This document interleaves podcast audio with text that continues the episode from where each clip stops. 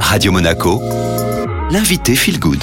Très bon début de semaine sur Radio Monaco Feel Good. Comme chaque lundi, c'est My Positive Impact dédié à l'environnement et à l'écologie. L'équipe s'est étoffée puisque autour de Florent Favier, vous retrouvez également Céline Brudgioni. Alors aujourd'hui, Céline, vous allez nous donner des clés pour mieux comprendre comment on fonctionne quand on doit prendre des décisions.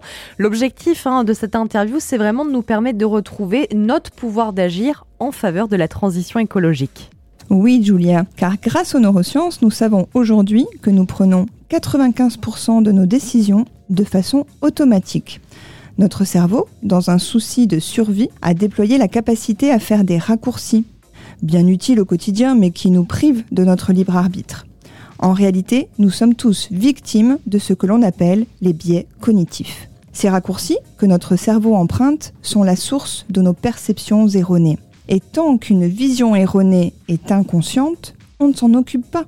Donc Céline, ce sont euh, les biais cognitifs inconscients qui faussent au final notre perception de l'urgence climatique, ce qui va engendrer de notre part des comportements inappropriés. Est-ce que vous avez des exemples de biais cognitifs? Oui, le plus connu, c'est le biais de confirmation. Il nous pousse à aller vers ce qui confirme nos propres convictions. Si vous avez tendance à penser que la technologie à elle seule nous sauvera, vous allez lire des informations qui tendent à le prouver et même échanger naturellement avec des gens qui pensent la même chose que vous.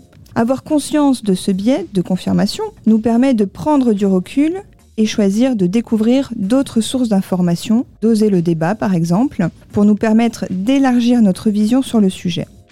Un autre biais qui nous freine est celui du cynisme naïf. Celui-ci nous pousse à remarquer les failles des autres plus facilement que nos propres failles.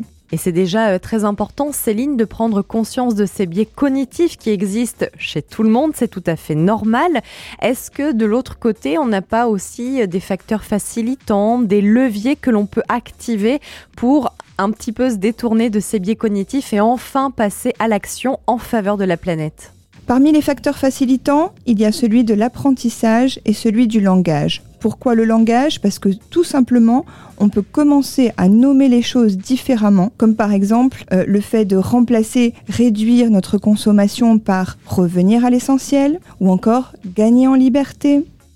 Nous pouvons donc apprendre à moins fonctionner en mode automatique et privilégier le mode adaptatif qui nous permet d'analyser notre vision et surtout d'opter pour des comportements plus conscients. Je vous invite également à découvrir la fresque du facteur humain, car cet atelier nous aide à repérer donc les biais cognitifs que nous utilisons le plus, à capter quelles sont les émotions et les représentations qui sont en jeu, à découvrir les facteurs qui peuvent être des leviers à mobiliser pour faire évoluer nos comportements vers la transition.